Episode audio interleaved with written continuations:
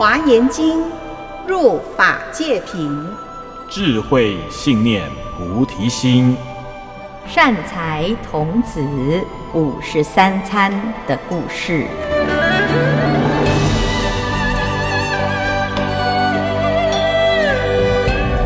各位听众朋友，大家好，我是圆道禅院住持见辉法师。今天我们继续来分享善财童子五十三参的故事。善财童子经由正趣菩萨的介绍，一路往南行，来到了堕罗波底城，寻找大天神。大天神此时正在为大众说法，一看到善财童子来到了本地，马上下座，用最名贵的花来供养善财。他告诉善财童子，人的一生能够碰到大菩萨是非常非常的难得。菩萨犹如人中的芬陀利花，是大众当中最香的，可以是大众的依靠，可以是世间的明灯。所以，如果我们有机会遇到菩萨，一定要发心珍惜来供养菩萨。善财童子。我所修的法门叫做云王解脱法门。善财童子一听，马上问：“什么是云王解脱？它的内容是什么呢？”大天神便在善财前示现了非常不可思议的神通，变出一堆一堆的黄金、白银、琉璃、玻璃、砗磲、玛瑙等等这个八宝。这些宝石宝物就像山一样，一堆一堆的出现在善财童子的面前。然后接下来呢，大天神就跟善财童子说：“你可以把这一些东西呢拿来供养佛，布施给一切的众生，学习所谓的布施波罗蜜。那这个就是我所修的法门。什么法门呢？就是。”教导所有的大众能够学习布施，布施的目的是为了要去除我们的慳贪，布施的结果可以让我们圆满自己的福报，也成就了自己的智慧。所以大天神他借由这种变化来教导一切众生要学习供养，要学习放舍。但是，如果我们真的知道布施的意义呢？它不是只是拿很多的金银财宝来送给一切大众。布施的真正的意涵是放掉我们的执着，放掉我们的烦恼。以前有一个范志，他来见佛，他带着最香的花、最美的花、盛开的花朵来供佛。佛陀看到范志，告诉他。放下这个梵志啊，心里面想，佛陀应该是叫他放下手上的花，于是他便把这个花很恭敬地放在佛陀的面前，然后在佛陀面前呢合掌。佛陀又在讲放下，放下什么呢？哦，佛陀大概叫我把手放下，哦，所以呢，范志就把手给放下，很虔诚地在这个地方。等着佛陀为他开示。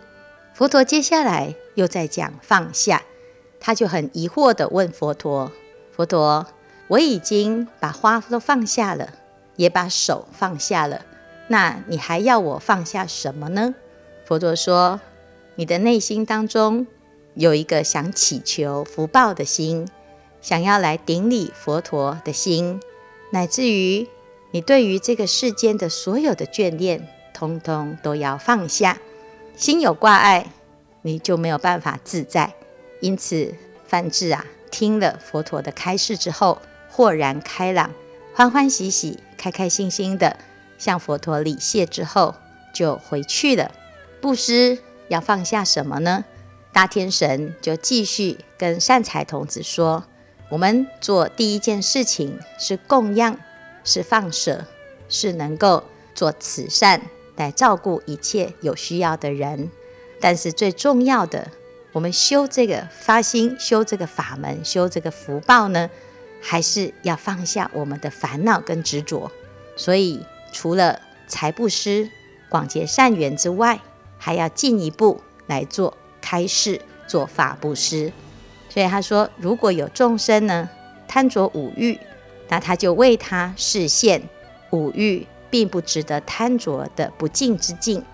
如果有的人很爱发脾气，他就为他示现，如果发脾气的人就会长得像罗刹，非常的丑恶，让这一切的大众啊看到嗔恚的果报，而不敢心里面产生这种啊烦恼心。如果有众生呢，是懈怠的、昏沉的，那他就会示现灾难，让大众看到有所警惕。借由这些种种的变化、种种的开示，让一切的众生啊放下自己心里面的烦恼。这是我所修的法门。最重要的目的是希望一切大众呢，遇到我的人都可以消灭他的烦恼。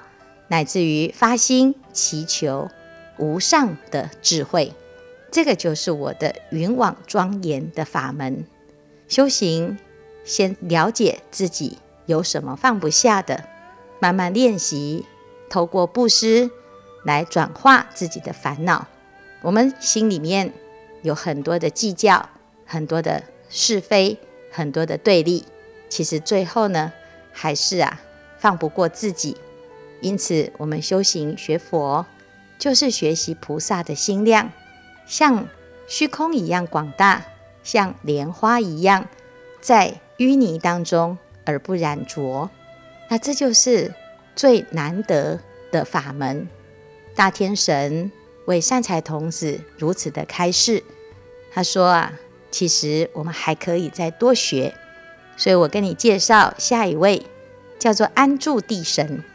这个地神呢，是住在菩提场中，他住在道场，所以你去跟他请法，你就会知道啊，这所有的一切的各个不同的角落，这个世间到处都有菩萨，所以我希望呢，你可以广结善缘，每一个人在生命中出现，都是有他非常难得的缘分，我们珍惜了这个缘分，结了这个善缘。不管走到哪里，四海之内都是我们的好朋友，都是我们的善因缘。那么你的人生就是自在而解脱。善财童子啊，听到大天神的如此开导，非常的欢喜，顶礼的大天神就往安住地神的方向继续前进。我们下一次再来谈安住地神的故事。